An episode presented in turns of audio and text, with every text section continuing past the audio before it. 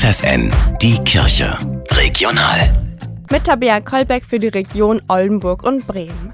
Das Altenheim Haus Maria Rast in Damme wurde mit dem Pflegesiegel Platthart ausgezeichnet, weil es sich um den Erhalt der plattdeutschen Sprache bemüht.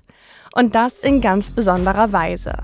Denn das gesamte Pflegepersonal kann platt schnacken, unter anderem auch der marokkanische Pfleger Abdel. Ein paar Wörter kenne ich auf Platt, zum Beispiel ab im Birre, Zähne putzen, bisschen täuben. Die alle Leute, die freuen sich, wenn ich platt schnacke und wenn ich platt äh, verstaue. Und auch Heimleiter Werner Westerkamp freut sich, dass Abdel innerhalb kürzester Zeit gelernt hat, sich auf Plattdeutsch zu verständigen.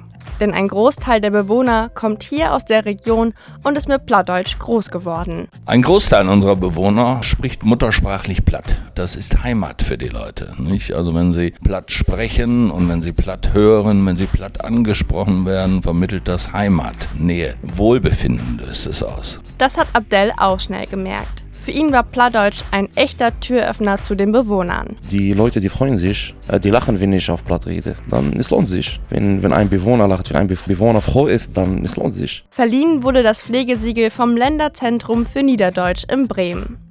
Am 3. Juni findet der zweite Messdiener-Tag auf dem BDKJ-Jugendhof in Fechter statt.